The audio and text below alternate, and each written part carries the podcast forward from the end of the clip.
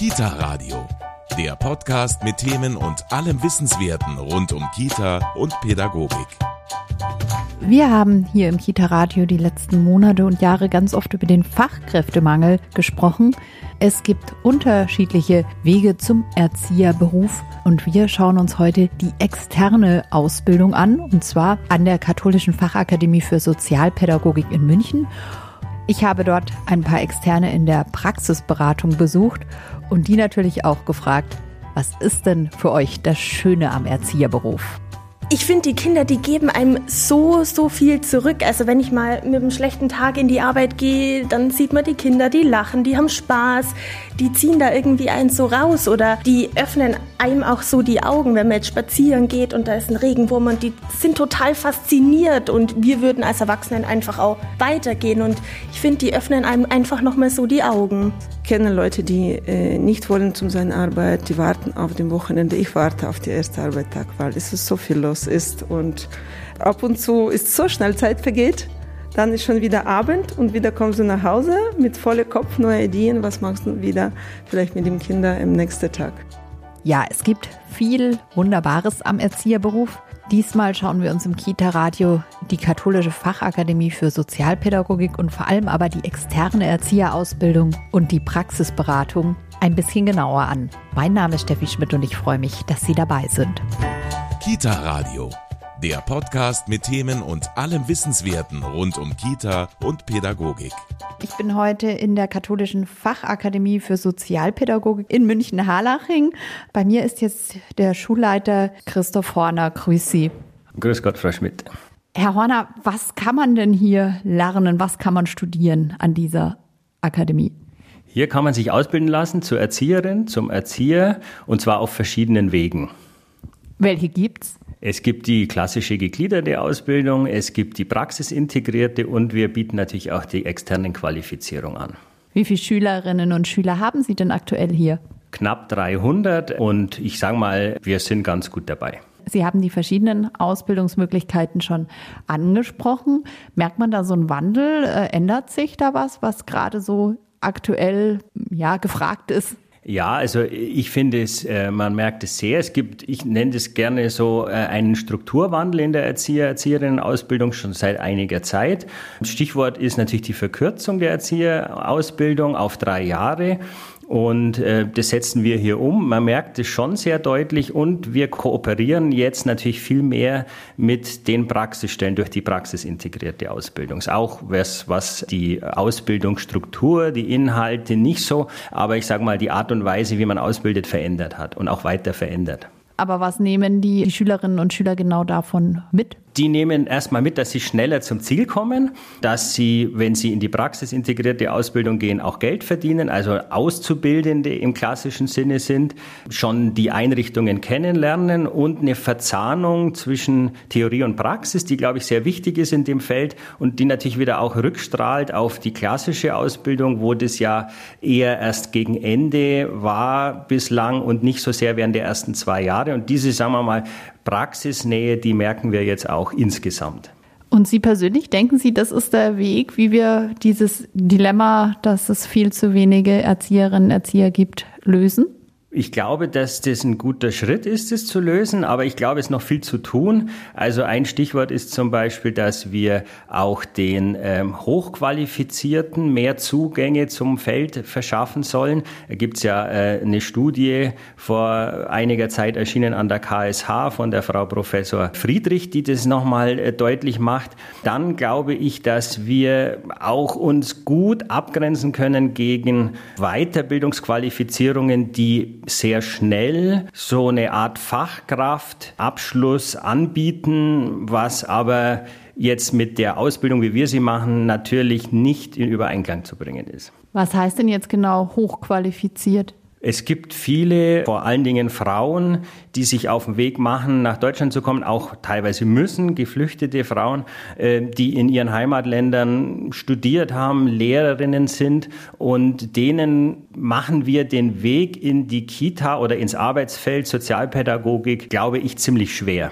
Und die Praxisbegleitung, wie zum Beispiel Tina Habermer sie macht, das ist auch ganz, ganz wichtig. Das ist sehr, sehr wichtig. Das ist genau das, was ich auch vorhin so ein bisschen angesprochen habe mit dem Thema Nähe zur Praxis. Das machen alle Fachakademien. Wir sind ja auch äh, gut vernetzt innerhalb Bayerns in der katholischen Welt, aber natürlich auch insgesamt in der Fachakademielandschaft genau. Und ähm, die Beratung und sozialpädagogische Begleitung der Praxiseinsätze an der Fachakademie mit der Distanz des Reflektierens, das ist ein ganz wichtiges Momentum. Und das schaue ich mir heute ein bisschen genauer an. Ich bedanke mich bei Christoph Horner. Tina Habermer ist Praxisberatung hier an der Katholischen Fachakademie für Sozialpädagogik in München.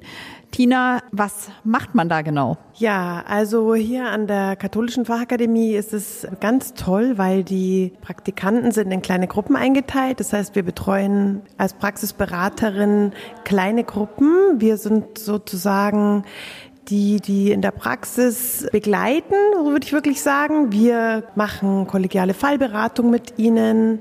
Wir ähm, reflektieren die pädagogische Grundhaltung und vor allen Dingen führen wir sie halt auch durchs Jahr in den Bereichen, wo sie ihre Noten noch ablegen dürfen. Wie oft findet das dann statt?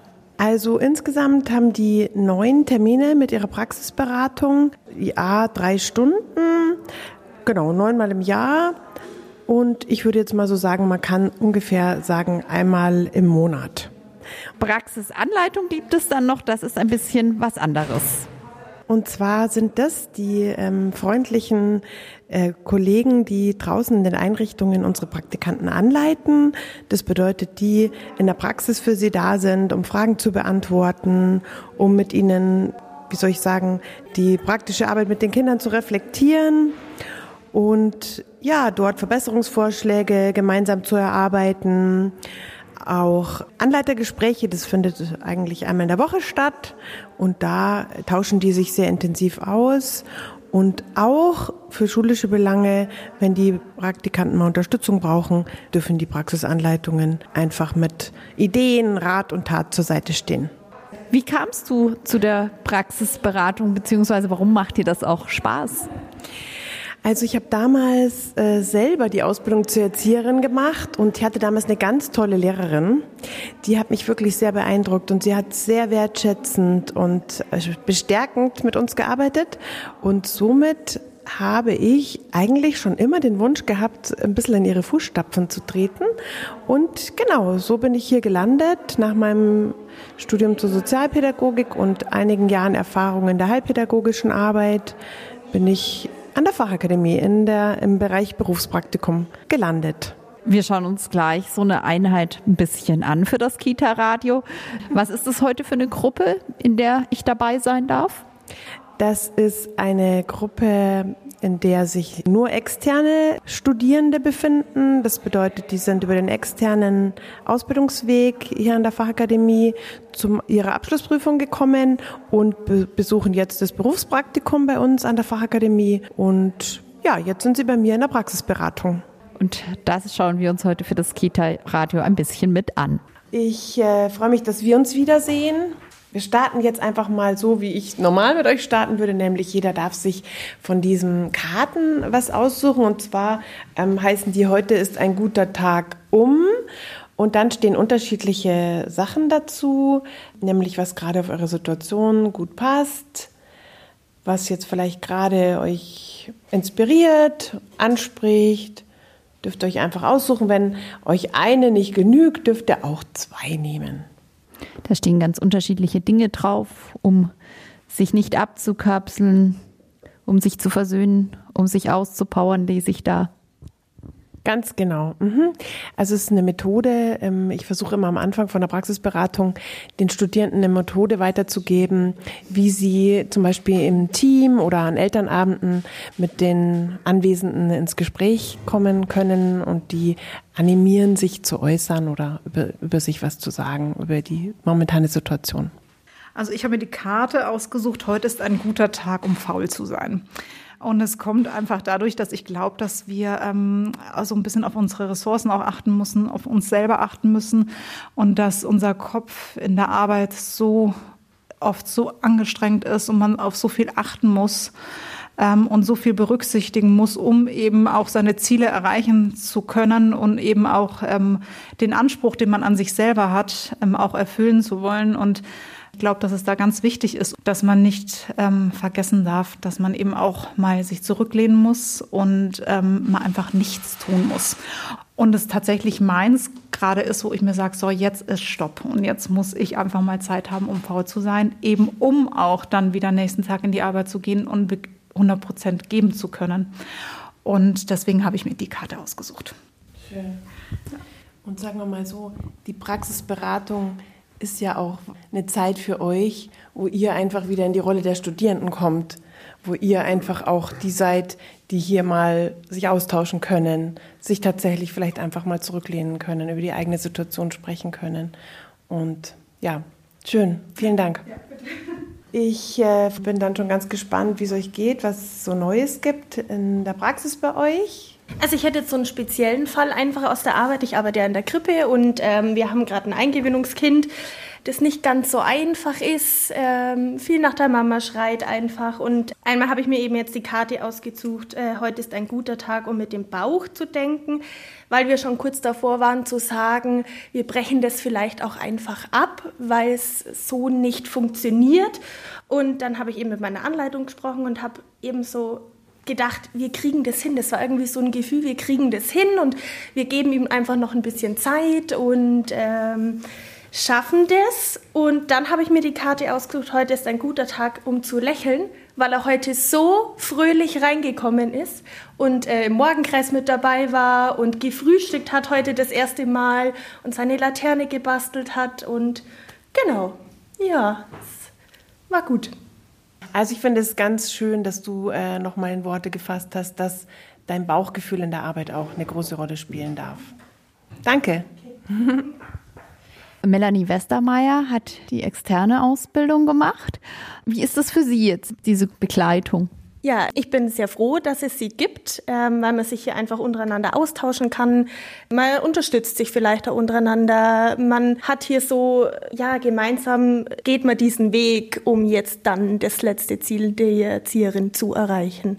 Ein Stück des Weges haben Sie schon geschafft. Es war anstrengend, oder? Es war sehr anstrengend und wenn ich ehrlich sein darf, ich weiß tatsächlich nicht, ob ich es nochmal so machen würde, weil das letzte Jahr schon sehr anspruchsvoll war. Man ist nebenzu in die Arbeit gegangen, man ist hier in die Schule gekommen, man musste viel lernen, viele Prüfungen schreiben.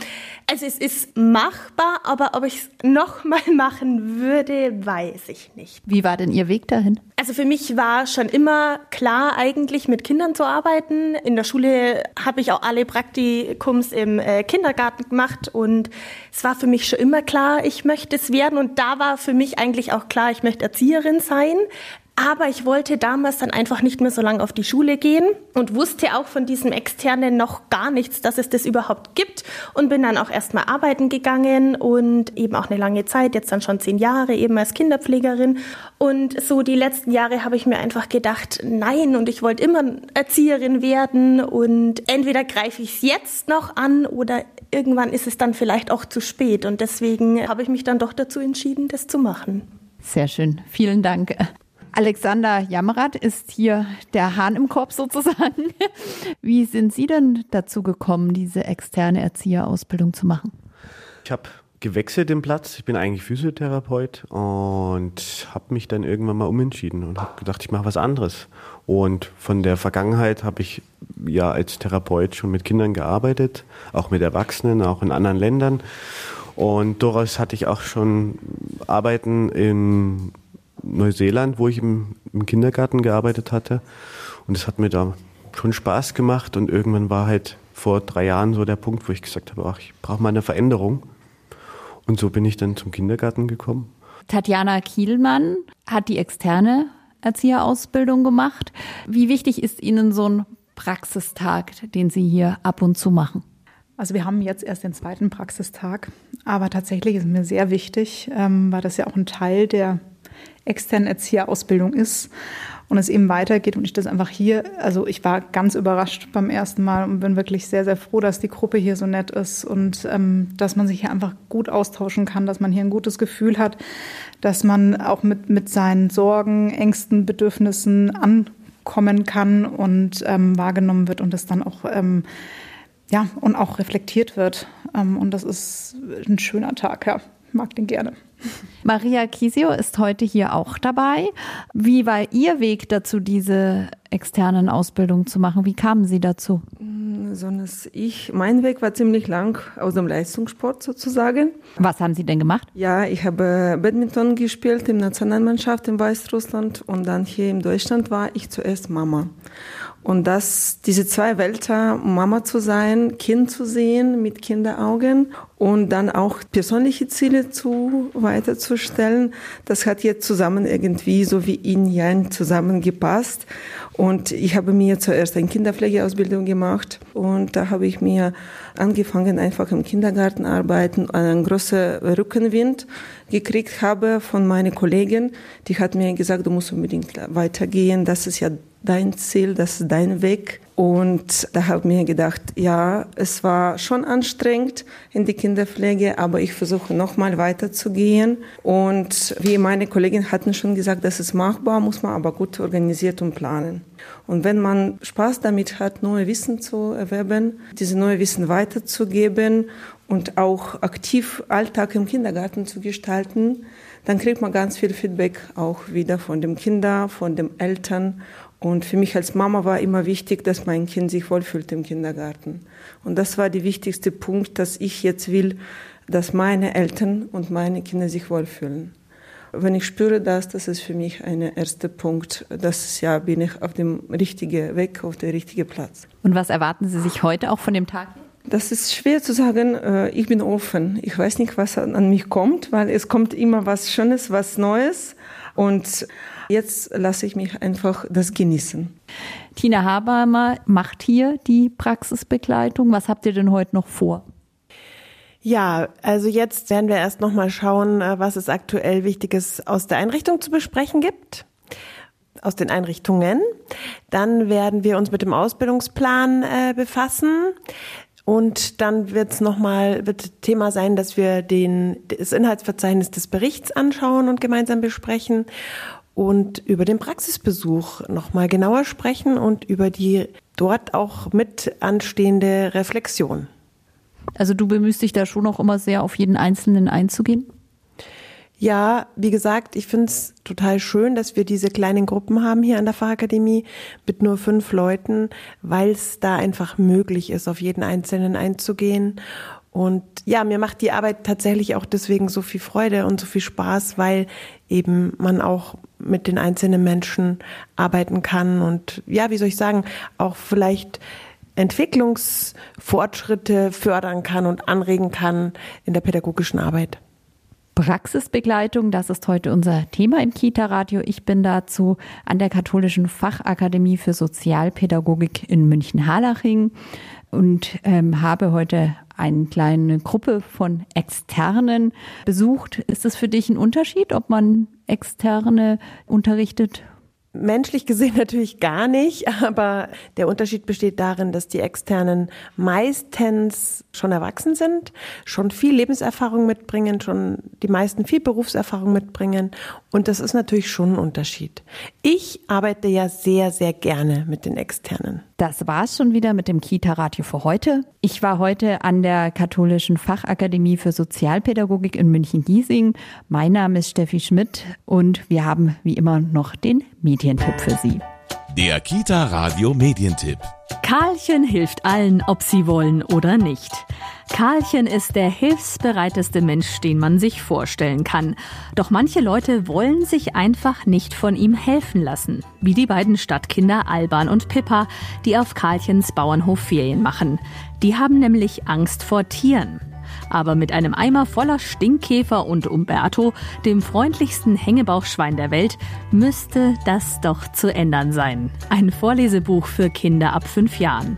Karlchen hilft allen, ob sie wollen oder nicht, ist bei Arena erschienen und kostet 18 Euro. Kita Radio, der Podcast mit Themen und allem Wissenswerten rund um Kita und Pädagogik.